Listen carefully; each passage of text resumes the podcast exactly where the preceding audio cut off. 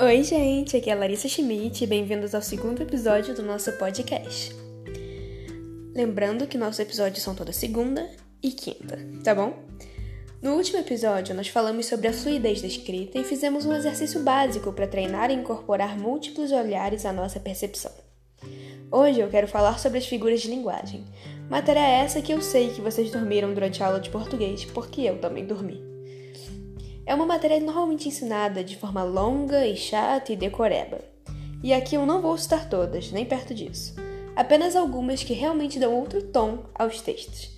Sim, nós estamos falando das figuras de som, ou figuras de harmonia. A primeira é a aliteração.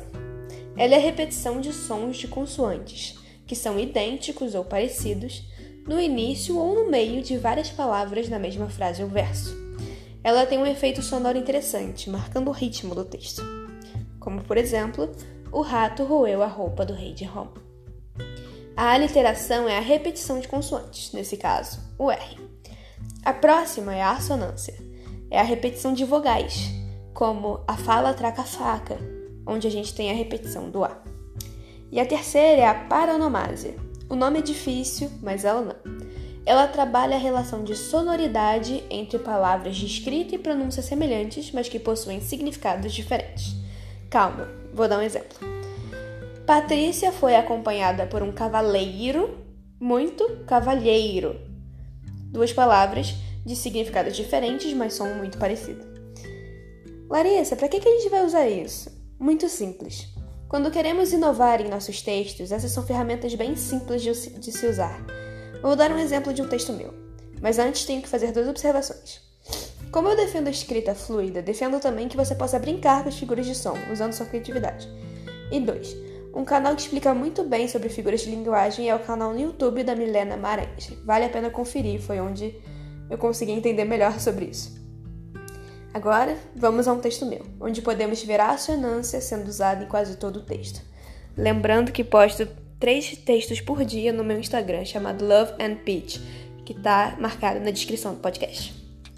Vamos lá. Ave singela que voa tão bela, faz-me rir e chorar em cada peripécia, estas que jamais hei de descrever. Linhas redes, letras credes expressam uma vida mais vivida, guardada, ancorada na amargura de uma fala. Em escritos pouca felicidade há, porque é fugaz, livre, intensa. Não sei tomá-la, acorrentá-las minhas folhas.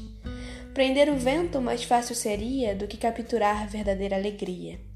Textos então se rendem a tão profunda melancolia, pois é mais fácil agarrá-la e contra as folhas estrangulá-la do que matar em doces sílabas tão formosa regalia.